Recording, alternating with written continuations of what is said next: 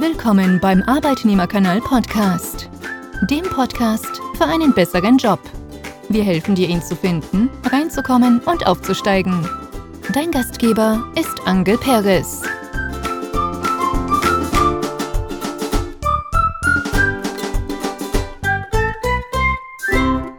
Heute gibt es den ersten Teil meines Podcasts mit Timon Krietenbrink zum spannenden Thema Cybersecurity. Nächste Woche folgt bereits Teil 2. Doch bevor es losgeht, möchte ich dir die Chance geben, an der Gestaltung meines Podcasts mitzuwirken. Welches Thema findest du mal interessant? Möchtest du einen bestimmten Beruf mal näher kennenlernen? Gerne kannst du mir auch konkrete Fragen mitgeben, die ich im Interview stellen soll. Mein Facebook-Follower Zeit interessiert sich zum Beispiel für den Beruf Soldat. Hierzu habe ich heute direkt die Fühler ausgestreckt und hoffe, dass ich zu diesem Thema in den kommenden Wochen einen Podcast aufnehmen kann. Erreichen kannst du mich auf verschiedenste Art und Weise. Entweder per Mail an mail@arbeitnehmerkanal.de oder über das Kontaktformular auf meiner Homepage www.arbeitnehmerkanal.de oder ganz einfach über meine Facebook-Gruppe. Doch nun viel Spaß mit dem heutigen Podcast. Heute im Podcast ist Timon Krietenbrink. Timon ist äh, CEO einer Beratungs- und Planungsfirma in der Cybersecurity. Und äh, bevor ich hier Halbwahrheiten sage, möchte ich dich bitten, dich doch selbst mal vorzustellen. Hallo Timon. Hallo Angel. Äh, ja, mein Name ist Timon Kriedenbrink. Äh, ich habe meine Firma in Frankfurt am Main. Das ist ähm, eine, wie du schon gesagt hast, Cybersecurity-Firma und die hat sich spezialisiert auf die Industrie, speziell die Automation. Das Schlagwort Industrie 4.0 hat bei uns in den letzten Jahren eine große Rolle gespielt. Äh, und in dem Zuge haben wir dann ein Konzept entwickelt, wie wir Firmen äh, alternativ beraten können in, in, zum Thema Cybersecurity, unabhängig von irgendwelchen Produkten, Kisten, Schlagwort äh, Firewalls, die man dann in irgendwelche 19 Zoll Racks oder sowas einbaut. Mhm. Einfach kein spezielles Produkt, sondern maßgeschneidert auf die Bedürfnisse unserer Kunden. Ich glaube, die meisten können sich gar nicht so richtig vorstellen, was in so einem Beruf oder in dem Berufszweig überhaupt für Möglichkeiten stecken. Vielleicht kannst du ja mal kurz erzählen, was bei dir im Unternehmen, was da gefragt ist, welche Positionen ihr da besetzt habt. Also grundsätzlich haben wir im Unternehmen fest eingestellt, klar, das, was man in jedem Unternehmen hat, so der Büroablauf, die sind bei uns alle fest engagiert. Da haben wir auch wenig outgesourced. Die Spezialkräfte, da haben wir nur im Prinzip die, ich nenne sie jetzt mal die Hacker, Mhm. Die sind bei uns angestellt. Alle anderen sind Freelancer oder sind soweit beschäftigt bei anderen Firmen, die wir noch so betreiben. Genau, und die äh, werden dann immer engagiert nach Bedarf. Okay. Ähm, du hast jetzt gesagt, Hacker. Ähm, Gibt es denn da überhaupt einen richtigen Begriff? Weil letztendlich sind ja die Hacker die Menschen, die irgendwo über das hinausgehen, was der normale Informatiker dann kann. Also ob, das, ob die darüber hinausgehen, was der normale Informatiker kann, vom Können her, das weiß ich gar nicht. Ich würde sagen, ein Hacker beschreibt sich dadurch, dass er versucht, ein System, das augenscheinlich funktioniert, einfach kaputt zu machen, mhm. um dann im Nachhinein aufzuzeigen, wie er es kaputt gemacht hat, also dokumentativ und dadurch kann man dann die Fehler, die bei der Herstellung von solchen Systemen, bei der Planung von solchen Systemen entstanden sind und auch beim Betrieb, kann man dann relativ einfach rausfiltern, mhm. wenn man es kaputt gemacht hat und natürlich dokumentieren. Okay. Und äh, wenn du jetzt mal in die Reihe von den Mitarbeitern reinschaust, kann man da irgendwie sagen, es gibt ganz bestimmte Eigenschaften, die so ein Hacker oder ein Mitarbeiter bei dir mitbringen muss, um sich da auch wohlzufühlen? Also genau, ähm, die Eigenschaften, die Mitarbeiter mitbringen muss, um sich wohlzufühlen, die sind unabhängig von der Fachqualifikation. Mhm. Der muss flexibel sein und er muss interessiert sein an neuen Technologien. Es ist nämlich so, dass wir regelmäßig zum Beispiel unsere Kommunikation auf eine andere Technologie umstellen, einfach um auch in unserem Unternehmen keinen so einen festgefahrenen Rhythmus zu etablieren, weil das ist auch schon im, im Kundenunternehmen ein mhm. Problem, dass die nach einer Zeit zu unflexibel werden. Da kommen wir später vielleicht noch drauf, ja. warum. Aber das wollen wir bei uns vermeiden. Und das ist das, was die mitbringen sollen. Ansonsten von der Qualifikation her, wenn du da in die Richtung gehen willst, die haben alle unterschiedliche Qualifikationen. Wir haben sogar einen, der gar keinen Abschluss hat und ist mhm. einer unserer besten Männer. Die anderen sind vom Physiker, Elektrotechniker und wir haben einen Informatiker bei okay. uns im festen Team. Ja, das ist so. Aber ansonsten das Interesse an, de, an neuen Technologien und am Basteln. Mhm. Viel Geduld muss man haben und ähm, ja, ein, ein, gutes Assoziationsvermögen. Unter einem Hacker stelle ich mir jemand vor, der irgendwo im Keller sitzt, die schöne weiße Neonröhre an ist, äh, möglichst Menschen meidet und äh, sich vollkommen seinem System hingibt. Ist das wirklich so oder sind das eigentlich auch ganz normale Menschen wie du und ich? Also ich muss sagen, das Stereotyp vom Hacker trifft schon oft zu. Die sind äh, oft so wirklich äh, schwarzer Hoodie und äh, Stunden vorm Gerät. Wobei ich sagen muss, es gibt auch die Ausnahme und ähm, im Keller eher weniger. Mhm. Die sitzen bei uns dann doch schon in, in, in, Büros, aber nicht so ein Büro, wie man sich das vorstellt. Also das ja. ist schon alles, alles schon so angepasst, wie der Mitarbeiter das gern hätte. Aha.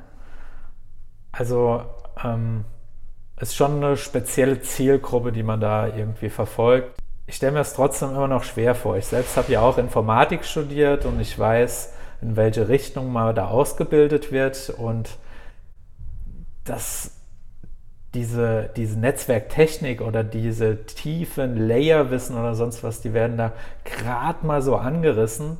Und ähm, wie, wie kommt man denn dazu, wenn man das nicht im Studium lernt, wenn man es auch vielleicht in keiner Ausbildung lernt, sich die Dinge anzueignen oder sowas überhaupt anzufangen? Also es ist ja so, dass die Informatik an sich gar nichts mit dem zu tun hat, was wir im Endeffekt machen, weil, wie du ja schon gesagt hast, wir bleiben jetzt einfach mal bei dieser Netzwerkebene. Das ist ja noch eine sehr physische Ebene. Da spielt die Informatik ja im Prinzip nur eine Rolle im Protokollbereich. Das mhm. heißt, wie äh, kommunizieren die Programme miteinander, die da drauf laufen, mhm. weniger äh, auf welche Hardware man benutzt, um das zusammenzustecken, um überhaupt eine Kommunikation äh, her herstellen zu können. Und das lernt man, da gibt es schon auch Studiengänge dafür. Aber ja.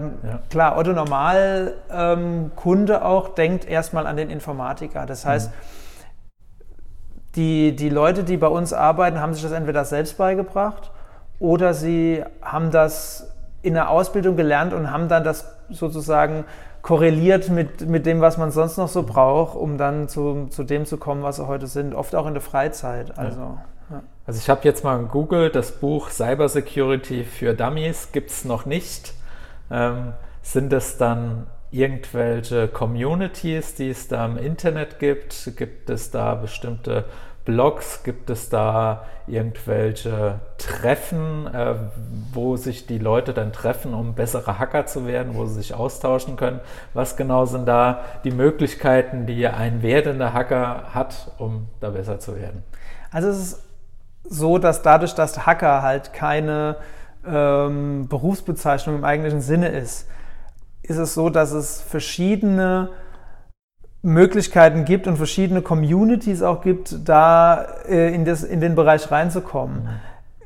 Bekannt, der bekannteste ist natürlich der Chaos Computer Club in Deutschland oder europaweit, würde ich sagen. Aber auch ähm, neben dem Chaos Computer Club gibt es auch ähm, Hacker-Communities, die sich aus ähm, Linux-Stammtischen zum Beispiel mhm. ergeben haben. Oder Firmen selber betreiben Cybersecurity-Abteilungen und bilden dann sozusagen selber in dem Bereich aus, dann ist das auch eine sehr spießige und traditionelle Angelegenheit.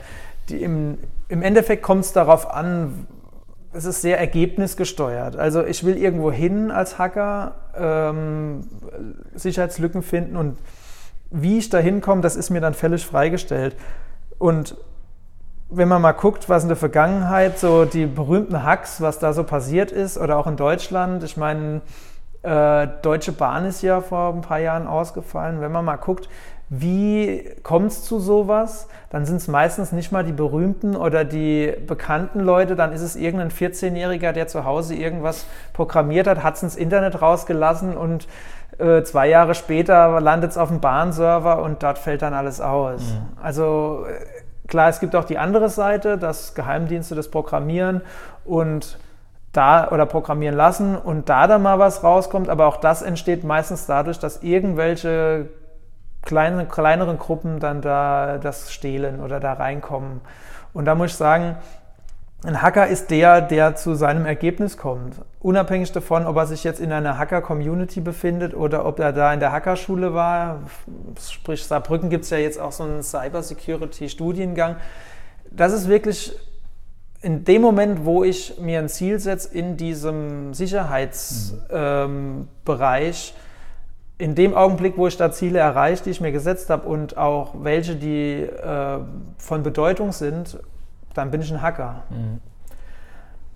Ich denke mal jetzt ein paar Jahre zurück. Ich habe mich auch mit dem Thema auseinandergesetzt. Man vergisst mal sein Passwort irgendwo für ein ZIP oder für irgendeinen Zugang und dann gibt man da bei Google ein, ähm, Hacken von FTP-Passwort oder sonst was. Und man kommt, glaube ich, da eher auf irgendwelche Programme dann raus, die dein System dann kompromittieren, wie dass man da äh, eine Software findet, die einem weiterhilft. Ähm, also ich hatte damals direkt Angst gekriegt, dass wenn ich mir da irgendwas drauf schmeiße, dass genau der, der nämlich gut ist im Hacken, dann auf meinem Rechner ist und den komplett auslesen kann. Ist das gerechtfertigt, diese Angst? Also ich würde schon sagen, ja. Weil ähm, wenn man mal guckt, das, irgendwas googeln ist ja schon mal der falsche Ansatz, weil wie du gesagt hast, da gibt es dann immer Leute, die machen das sogenannte Social Engineering. Mhm. Die zählen dann einfach drauf, dass jemand diese Probleme hat, verzweifelt ist und dann genau nach sowas sucht. Das ist ja äh, massenweise tagtäglich der Fall. Und dann sind das die Targets. So ist es auch in Firmen. Also genau so kommen Firmen dann auch zu ihren Trojanern und mhm. Würmern, weil die, die hatten irgendein Problem oder irgendeiner musste irgendwas lösen. Die, meistens ist es so, dass der Chef seine Urlaubsfotos auf der SD-Karte hat und dieses, die lässt sich nicht mehr lesen und dann, wie kann ich Fotos retten? Also ja. das ist wirklich, wenn man mal sich so die Analysen betrachtet, auch von Google, das ist wirklich so der, das, der, das Einfallstor, das sogenannte Social Engineering, dass man Menschen durch gezielte Manipulation dazu bringt, sich dann den Kram auf den Computer zu laden. Genau, aber der eigentliche Ansatz ist gar nicht verkehrt. Mhm. Man muss nur gucken, wo kriege ich die Information her. Und so ist es im Prinzip ja mit allem, was mhm. man an Informationen hat. Verifikation, nicht einfach direkt runterladen, sondern verifizieren. Und wenn man da mal guckt, es gibt tatsächlich heutzutage Tools, die taugen was, die sind gut ähm, und auch äh, anerkannt und die werden in Hackerkreisen äh, ja, benutzt ob, dann, ob man dann, also die alte Garde sagt dann, ob man dann noch ein Hacker ist. Ich würde mhm. sagen ja, weil ja. Wie, meine Definition ist halt ganz einfach der, ich setze mir ein Ziel, ich will dahin, ich will das knacken oder ich will da Sicherheitslücken finden, ich will da rein, ich will das Passwort wieder haben, was auch immer mein Ziel ist. Und dann äh, benutze ich Tools, um dahin zu kommen. Mhm. Ja, Werkzeuge. Ja. Also für den Laien ist es, glaube ich, nicht ganz so äh, auseinanderzuhalten, aber ich glaube, die richtige Adresse wäre wirklich da, ob es der Chaos Computer Club ist oder andere, da erstmal eine gewisse Knowledge aufzubauen und dann nach und nach da äh, sicher einzusteigen. Absolut. Genau. Äh, und wenn man Sicherheitsthemen hat, wie zum Beispiel SD-Karte kaputt oder sonst was, gibt es kostenpflichtige Programme, die da glaube ich dann auch relativ sicher sind. Äh, Sobald es kostenlos wird, habe ich zumindest Angst, ob das nicht irgendwo äh, mehr, mehr Dinge bei mir auf dem System kaputt macht wie äh, andere. Ich habe umgekehrtes, ich okay. habe das umgekehrte Gefühl. Ich denke mir immer, wenn Leute für sowas Geld verlangen, wie eine SD-Karte wiederherzustellen, also wenn wir bei dem Beispiel bleiben, dann wird es bei mir irgendwie unseriös. Mhm. Weil wenn ich gucke, ich mache jetzt mal den Weg, wie du es gerade gesagt hast. Ich gehe zum Chaos Computer Club und da habe ich Leute, die sind kompetent und was für Tools die benutzen. Und ich schaue denen einfach mal eine Woche, zwei. Ich meine, die SD-Karte rennt ja nicht weg. Mhm. Ähm, dann gehe ich mit meiner SD-Karte dahin, was man gern machen kann. Äh, die machen das einem nicht, weil das kein Service ist, aber die zeigen einem, wie es geht und die mhm. bilden einen auch so ein bisschen dran aus. Und am Ende landet man dann so, dass man guckt, okay, auf, man findet dann was auf GitHub und man lernt sozusagen die, Fäh oder man bekommt die Fähigkeit zu unterscheiden, was ist gut und was ist schlecht. Mhm. Und dann gibt es einfach so ein paar Standard-Tools, die sind so und die sind alle frei. Also alle okay. Tools, die wir benutzen, zum Beispiel für File Recovery, sind alle Open Source und alle kostenlos. Da können wir danach nochmal drauf eingehen. Wobei ich habe eine kostenpflichtige Software. Ähm, jetzt kriege ich Angst. Ich frage mal, auch wenn ich mir sicher bin, dass es eine, äh, einen Alltag bei euch nicht gibt, aber trotzdem wenn man sich jetzt vorstellt, in der Cybersecurity zu arbeiten, wie, sind de, wie ist denn da der Tagesablauf? Also was, was macht ihr denn überhaupt den ganzen Tag? Also ob du es glaubst oder nicht, wir benutzen ganz konservative Management-Tools wie Scrum, mhm. Kanban, um unseren, um unseren Alltag zu managen. Wir benutzen die halt ein bisschen anders als die meisten Firmen. Mhm. Aber ansonsten läuft es bei uns einfach so ab, dass wir ein Projekt haben, da arbeitet jeder dran und wir tauschen uns gegenseitig aus. Also mhm. es ist tatsächlich so, dass wir, wir haben ein Büro, da muss nicht drin gearbeitet werden, da kann, jeder darf arbeiten, wo er will, ähm, solange er halt Internet hat oder solange er die, die Standards, die wir haben, halt einhalten kann.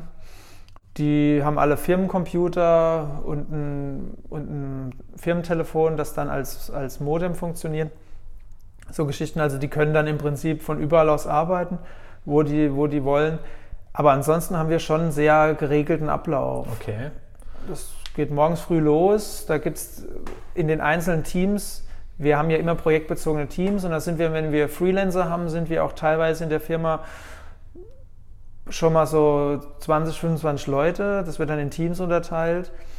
Und die haben auch teilweise nichts miteinander zu tun. Selbe mhm. Firma und trotzdem haben die Leute nichts miteinander zu tun, weil man sich einfach auch nicht gegenseitig irgendwie in, reinreden will mhm. oder muss. Ich kenne auch nicht immer alle, die bei mir arbeiten, ehrlich gesagt, weil ich einfach in bestimmten Bereichen keine Ahnung habe und mhm. dadurch lasse ich die einfach in Ruhe. Ich gehöre nicht, ich bin, oder keiner von uns ist ein Chef, der sagt, ich muss alles wissen, was bei mir in der Firma abgeht.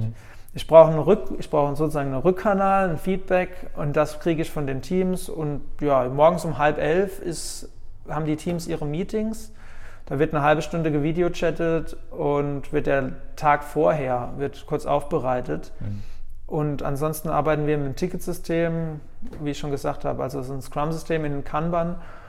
Ähm, nicht ganz so, wie es normal in Firmen äh, gemacht wird, aber das ist auch geschuldet, weil wir halt auch keine normalen Leute als Mitarbeiter haben. Mhm. Sobald es dann ein bisschen zu eng wird, arbeiten die einfach nicht mehr gut und das mhm. will man halt nicht. Man will halt, dass die gut arbeiten. Also das heißt, die sitzen jetzt morgens, ich nenne es mal wie beim Scrum in einem Daily drin, dort wird kurz gesagt, was man getan hat und dann sagen sie auch, was ihre Ziele sind für, für den Tag oder äh, und äh, dann arbeiten sie an ihren Projekten, selbstständig oder in Partnerschaften oder also wir, genau, das ja. ist halt der Punkt, wo wir Scrum benutzen. Mhm. Ähm, wir haben, wie gesagt, wir haben aber nur dieses eine Daily, das war's. Ansonsten haben wir Tickets. Die mhm. können sich die Leute ihrem Fachgebiet bezogen einfach erstellen und auch ziehen mhm. und dann entwickeln sich automatisch Gruppen. Das ist, geht von ganz allein, weil es gibt bei uns keine Leerläufe. Wenn jemand nicht arbeiten kann, kann er nicht. Mhm. Das ist bei uns einfach so gesetzt. Keine Lust zum Beispiel zählt bei uns absolut zu, ich kann nicht arbeiten. Wenn keine Lust überhand nimmt, dann hat er einfach den falschen Arbeitsplatz. Wir schmeißen auch eigentlich niemanden raus, sondern Leute gehen bei uns eher, ja. ähm, weil sie merken, das ist nicht ihr, ihr Bereich. Mhm. Ich kann es mir trotzdem immer noch nicht greifen. Also äh, Projektteams, ähm, was machen, also was sind eure Aufträge, die ihr denn habt überhaupt? Also was sind die Projekte, mit denen ihr arbeitet? Also ich nehme jetzt mal einen Klassiker. Ein Unternehmen hat eine Cyberattacke hinter sich, weil mhm Postmortem, so nennt sich das, wenn es schon passiert ist, ist so die gängige Kundschaft in mhm. Deutschland und, und Europa, weil man einfach nicht den Bedarf sieht, zu, in Prävention zu investieren. Da zahlt man lieber dreimal so viel, wenn es passiert ist, in, die, in das Recovery und in die Analysen als dass man hingeht und baut von vorne von vornherein was, was, ja, was Gescheites auf. Es ist so, dass die dann zu uns kommen und dann geht es erstmal in die Beurteilung. Mhm. Und ab dann läuft es so, auch Projekte parallel äh, nebeneinander, dann läuft es so, dass sich einfach die Fachleute sich ihren Part holen. Das funktioniert im Prinzip von ganz alleine. Die, das Management stellt die zur Verfügung, so schlau sind wir dann noch. Und dann ähm, holen die sich das, immer wie sie Zeit haben. Oder dann wird halt auch nochmal einer dazu gekauft oder geliehen, ein Mitarbeiter, und die ziehen sich dann die Tickets und dann wird dann dran gearbeitet oft wissen die auch gar nicht, für welche Firma sie gerade arbeiten. Also das ist dann eher eine Managementfrage. Mhm. Denen ist es auch egal. Also äh, dann hätten wir, wir, wir machen nicht so ein Top-Down-NDA, das heißt, machen ja die meisten Sicherheitsfirmen, dass die so ein Top-Down-NDA machen. Wir machen ein firmenweites NDA mit unseren Kunden. Das heißt, die wissen, was, äh, was zu schützen gilt an Informationen, bleibt in der Firma. Und alles andere wird anonymisiert und einfach von denen abgearbeitet, mhm. weil ein Trojanerbefall, wenn der zum Beispiel analysiert wird, dann ist für den, für den Mitarbeiter, der das jetzt beurteilt, ist unerheblich, was das für ein Unternehmen ist. Also in den meisten Fällen. Und sind die einzelnen Leute dann spezialisiert? Also wenn ich mir jetzt so das komplette Layer-System vorstelle, dann ist irgendwo oben drauf die Anwendung und irgendeine Programmierung. Gibt es da Spezialisten, die sich das angucken? Dann äh, auf dem äh, systemseitig, dass man da schaut, ob da irgendwelche Sachen sind. Die Netzwerktechnik oder richtig tief drin dann die Elektrotechnik. Also gibt es da so Steckenpferden der Einzelnen oder kann jeder da alles? Nee, genau, wir haben absolute Spezialisten. Das sind, jeder ist, klar gibt es Überschneidungen, weil wir sind immer noch in diesem IT-Computer-Kosmos ähm, gefangen und da gibt es immer Überschneidungen auch von den Leuten, was es so privat machen und so, merkt man auch relativ schnell, dass dann, dass da ein Konsens ist. Aber ansonsten ist jeder von uns so spezialisiert, dass der seinen Teil meistens auch alleine gut hinbekommt und das ist auch der einzige Grund, warum wir, warum wir Scrum benutzen dass, äh, oder ein Scrum-System, dass die Leute sich nicht verlaufen. Mhm. Weil was ein Fachmann oft macht, ist, der vertieft sich dann in einer Kleinigkeit für einen Haufen Geld, die es eigentlich äh, vom Management her betrachtet nicht so wichtig gewesen wäre, aber er hat sich da dann drin verrannt. Mhm. Und das ist der einzige Grund, warum wir dann solche, solche Dailies machen, mhm. um das zu verhindern. Aber ansonsten sind die, soweit sie das wollen, auf sich allein gestellt. Die bekommen alles von uns, was die brauchen dafür, an Hardware, Software und sonstige Mittel. Und dann werden die, ähm, ja, und dann werden die darauf losgelassen. Mhm. Jetzt hat das der Freund schon ein bisschen anklingen lassen und im Vorgespräch hatten wir ja schon mal drüber gesprochen. Es ist nicht so das konventionelle Arbeiten bei euch. Erzähl mal so ein bisschen, welche Freiheiten jetzt bei euch da sind oder welche Pflichten auch da sind, die man jetzt in einem normalen Betrieb so gar nicht sich vorstellen kann. Also ich vergleiche das einfach mal. Ich habe ja auch ähm, schon in, als Angestellter gearbeitet. Das heißt, ich kenne mich relativ gut aus im Angestellten-Dasein im ähnlichen Bereich. Mhm. Ich mache den Bereich mit ein paar Ausreisern mache ich eigentlich schon seit, ja, seit ich berufstätig bin. Und ähm, als Angestellter hat man halt seine Arbeitszeit. Das heißt, man kommt morgens, klassisch 9 to 5, man kommt morgens rein und macht, macht halt das, was ansteht. Mhm. Das ist bei uns rein organisatorisch schon nicht machbar. Die, äh, die Geschichte ist ja die, es muss dann gearbeitet werden, wenn die Arbeit da ist mhm. und wenn die, wenn die Projekte abgearbeitet werden müssen. Und wenn das nicht der Fall ist, dann ist halt auch nichts zum Abarbeiten da. Deswegen gucken wir, dass wir ziemlich viel äh, im Bereich Freelance halt machen. Das ist für die, für die Leute, die für uns arbeiten, oft der, der bevorzugte Arbeitsvertrag. Mhm. Das heißt, wir engagieren keine Freelancer im klassischen Zeitarbeiterstil, um Spitzen abzufangen oder so ein Quatsch, sondern wir äh, machen da schon ordentliche Verträge mit denen.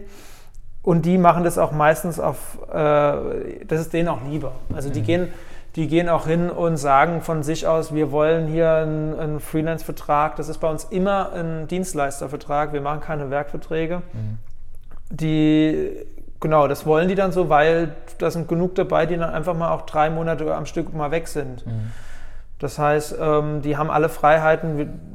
der Welt. Auch die Festangestellten ist es bei uns so, es gibt eigentlich keinen Urlaub. Wir haben zwar noch, in, wir sind ja so ein kleines Konsortium aus Firmen, in den anderen Firmen läuft es ein bisschen anders ab, aber in dieser Hacker-Klitsche ist es so, dass die, ähm, die müssen sich wohlfühlen. Mhm. Das ist auch eine kreative Arbeit und sobald da irgendwie die eingeengt sind, das ist auch ein Schlag Mensch meistens, meistens die, sobald man die unter, unter äh, psychischem Druck, sobald man die unter psychischen Belastungsdruck setzt, arbeiten die nicht gut. Aber mhm. man will ja ran an dieses Wissen und an dieses Know-how. Ja. Und dann muss man einfach aus einer rein ähm, ökonomischen Sicht, muss man einfach denen das zur Verfügung stellen, was die brauchen zum Arbeiten an, an ja, nicht nur äh, Mitteln und Arbeitsgerät, äh, sondern auch an Freiheiten mhm. und Vertragsbedingungen. Das sind die tollsten Klauseln dann in so einem Vertrag. Mhm. Zum Beispiel gibt es einer, der sagt, er wird gern, wenn die Sonne scheint, auf jeden Fall äh, nicht ins Büro kommen müssen. Mhm. So, dann sagen wir ja klar, okay, kein, kein, Problem.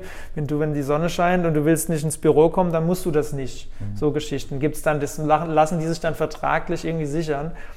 Und auch viel anderer Kram noch, wo man im Otto-Normalarbeitsvertrag nicht findet. Das ist aber eine rein ökonomische Geschichte, weil wenn die dann die Leistung nicht bringen, dann sind wir auch knallhart und dann gibt es halt auch Feedback. Mhm. Das heißt, die sind auch eine, bis zu einem gewissen Punkt selbstständig, wo die dann einfach sagen, ich hätte gern diese und diese Freiheit und dafür liefere ich dieses und dieses mhm. Know-how ab. Okay. Genau. Ja, es gibt ja viele Unternehmen, die sehr äh, konventionell da noch arbeiten und sehr viel auch langfristig planen.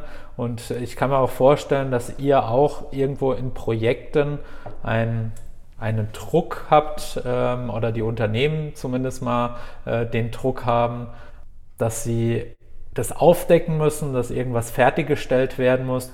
Wenn ich mir jetzt vorstelle, dass jetzt dooferweise gerade fünf Wochen Sonnenschein ist und euer Experte da einfach momentan eher Bock hat auf Schwimmbad, äh, ihr aber den Auftrag angenommen habt, äh, kommt da dann nicht irgendwo auch in einen Konflikt zwischen dem, was im Projekt gewünscht ist und was ihr bieten könnt?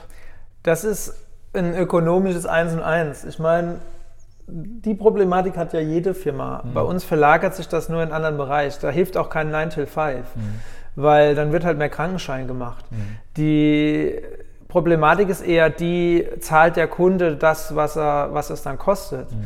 Weil im Endeffekt, wenn der Kunde bereit ist, oft bleibt ihm ja keine andere Wahl, leider, gut für uns, die, das aufzuwenden, was es dann kostet, und das ist meistens nicht billig, dann sagt auch, dann findet man immer einen Experte, der in unserem Pool, der da gerade bereit ist, das zu machen. Mhm weil wir sprechen ja hier nicht von unterbezahlten Leuten ja. und äh, einen Tag Sonnenschein dann doch vielleicht mal sausen zu lassen für ein ordentliches Gehalt, das mhm. findet man dann doch in dem Pool immer. Also okay. die Problematik haben wir nicht. Gut, das äh, beruhigt mich hier dann. Wenn du jetzt mal in deine Karriere zurückschaust, gab es denn irgendwo auch das hört sich so alles ganz toll an und äh, du hast äh, verschiedene Firmen und arbeitest du zusammen, hast auch schon eine äh, verkauft. Und war das alles äh, Friede, Freude, Eierkuchen oder gab es da auch schwere Zeiten? Und wie gingst du damit um? Also als Selbstständiger keiner. Und ich bin in Frankfurt auch äh, mit der IHK eng verbunden und mit einem Arbeitnehmerverband den ich so weit es geht meide. ähm, also die Treffen von denen, ich bin noch im Industrieausschuss äh, als Berater, aber das war es auch, weil jeder, der von denen behauptet, das wäre alles äh, ja, so Kinderspiel, das ist gelogen. Also als Selbstständiger, vor allen Dingen in Deutschland, ist es so, erstmal gibt es ja die sogenannte Einjahresregel für mhm. jedes Startup, eigentlich eine Zweijahresregel. Du musst dich zwei Jahre lang erstmal halten. Mhm. Das das ist, ich weiß nicht, warum das so ist. Das ist auch ein bisschen der, der traditionellen, des traditionellen Lobbyismus in Deutschland geschuldet, dass man erstmal beweisen muss, dass man überhaupt ökonomisch das äh, Know-how hat, unabhängig vom eigentlichen Können, über Wasser, äh, den Kopf über Wasser zu halten. Das hat zu einigen Turbulenzen bei uns geführt. Mhm. Im letzten Jahr zum Beispiel haben wir beschlossen, eine neue Firma zu gründen und die komplett ohne, also außer jetzt irgendwelches Venture Capital oder, oder Risikokapital, die dann im Prinzip mit uns untergehen, mhm. aber keine Fremd, ähm, ja, keine Fremdinvestoren mehr, die dann im Prinzip mit, mit bestimmen. bestimmen. Ja. Das haben wir rausgelassen und haben das im Prinzip in, Eigen, in Eigenleistung aufgebracht und hatten dann alle auch die festangestellten Mitarbeiter, die da im Prinzip alle auch an Bord geblieben sind. Mhm. Das war auch so ein bisschen, das hat uns auch ein bisschen zusammengeschweißt. Mhm. Wir haben ein Jahr hinter uns, wo wir alle am Existenzminimum, trotz guten Einkünften und ähm, wie gesagt, wir haben eine AG jetzt noch gestemmt, die ungefähr nochmal so groß ist jetzt wie unsere erste vom mhm. Volumen her.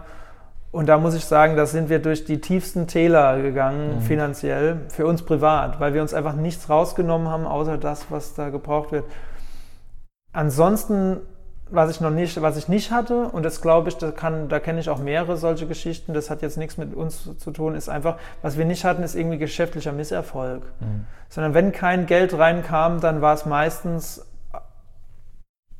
weil wir das irgendwie so gewollt haben aus irgendwelchen Gründen oder weil wir es irgendwie, wenn Geld reinkam, in ein anderes Projekt gesteckt haben. Aber ich glaube, wenn man was kann und wenn man einen Markt hat und sich in diesen Markt irgendwie reinbringt, mhm.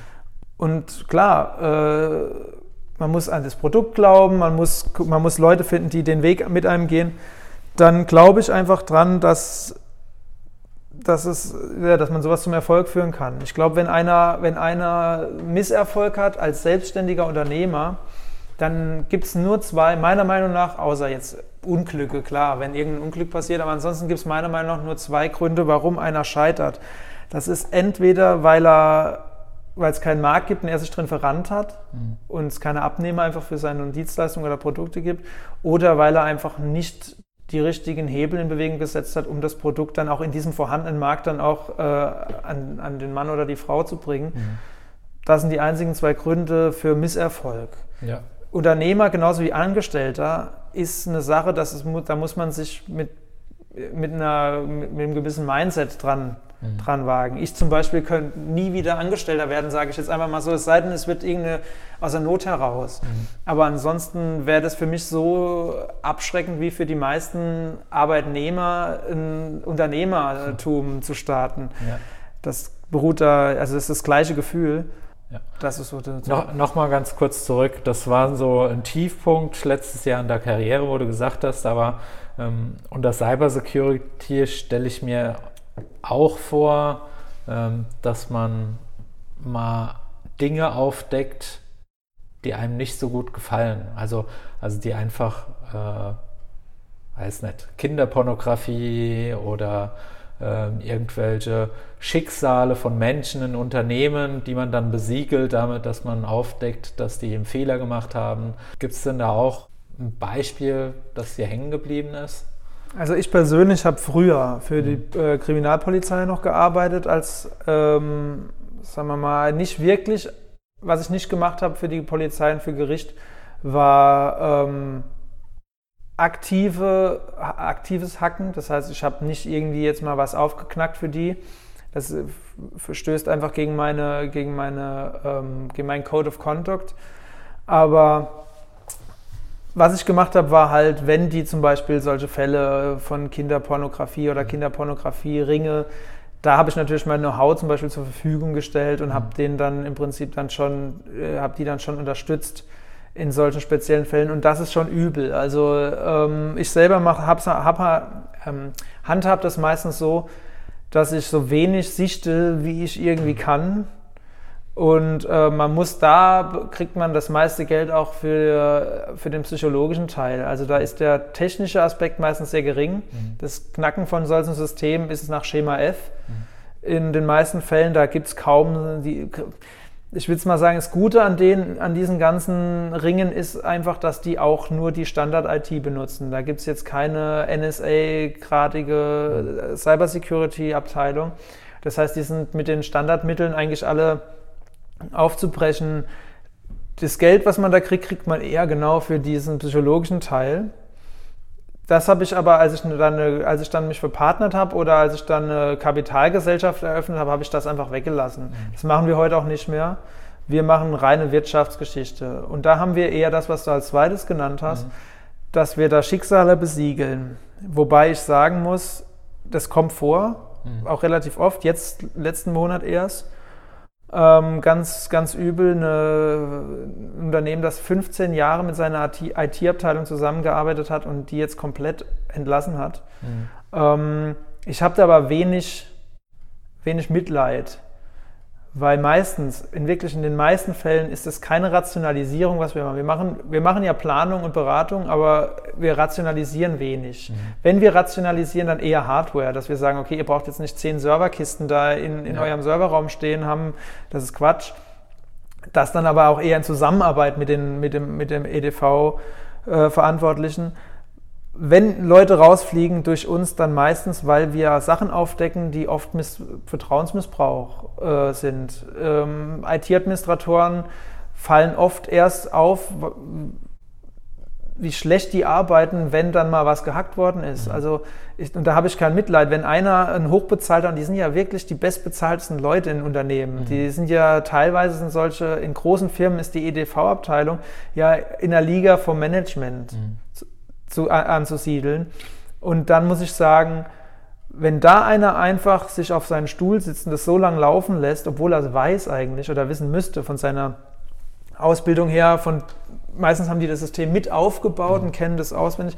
Und wenn die dann da irgendwie eine Sicherheitslücke zwei Jahre lang nicht beseitigen und dann was passiert, dann haben die auch keinen Mitleid verdient, wenn die rausfliegen. Mhm. Muss ich ehrlich sagen. Also das klingt jetzt hart, aber das man muss auf der anderen Seite ja auch sehen, wie die so ein Unternehmen halt auch schröpfen dann. Wenn ich da sitze als jemand, der es weiß, ich, du kannst dir gar nicht vorstellen, wie oft ich in ein Unternehmen reinkomme, direkt mir die Firewall von denen angucke, mhm. also diese sozusagen die letzte Instanz vorm Internet und dann ist die Konfiguration von dem Ding noch nicht mal nach, nach dem Handbuch von diesem Gerät gemacht, sondern einfach schlecht und, und nach, also so schlecht, wie man es so machen kann. Das man kommt so. bräuchte auch da gar keine. Dann bräuchte man auch keine, genau.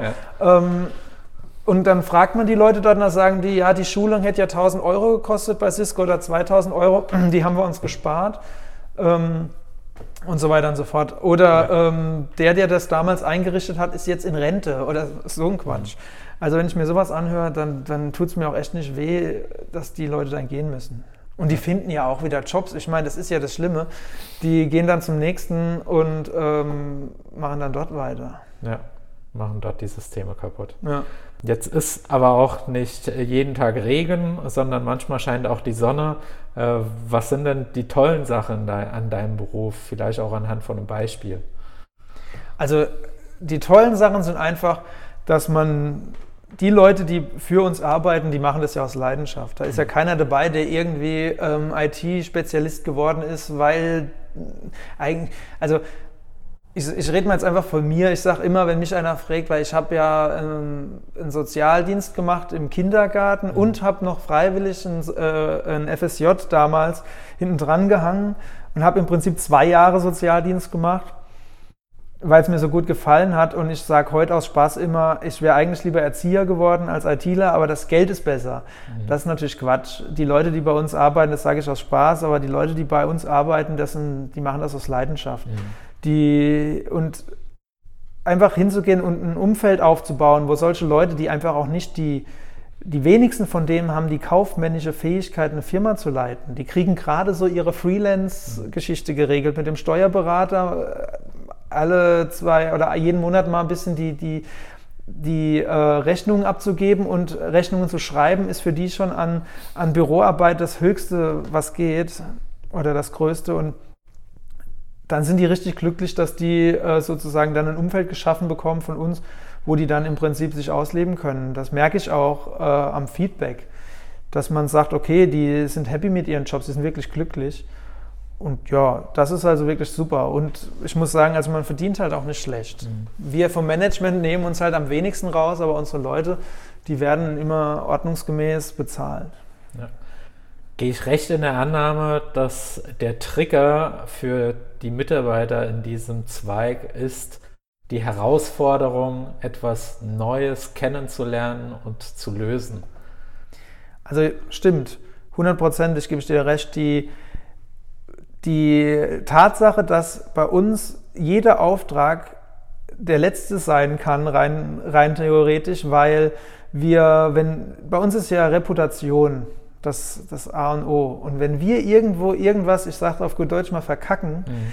dann könnte es sein, dass wir keine Aufträge mehr kriegen. Sowas spricht sich auch rum, gerade mhm. in den, in den Industriereihen. Da hat man schnell seinen Ruf weg. Ja.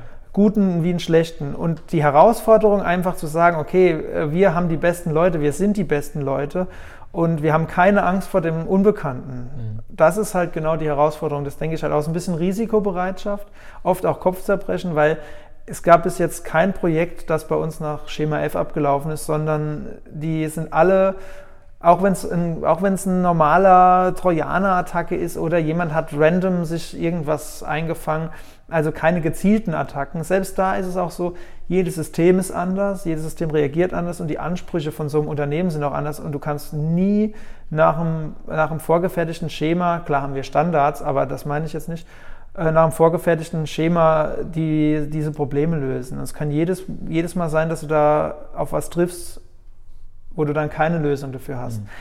Zum Glück bis jetzt bei uns noch nicht passiert, aber wir sind auch relativ jung, also da, da kommt bestimmt noch das ein oder andere Problem auf uns zu, wo wir auch ähm, mal scheitern werden, bestimmt. Das war es schon mit dem ersten Teil. Am kommenden Montag folgt Teil 2. Dir brennt ein Thema unter den Nägeln? Kontaktdaten und weitere spannende Informationen findest du auf arbeitnehmerkanal.de. Vielen Dank fürs Reinhören und bis bald.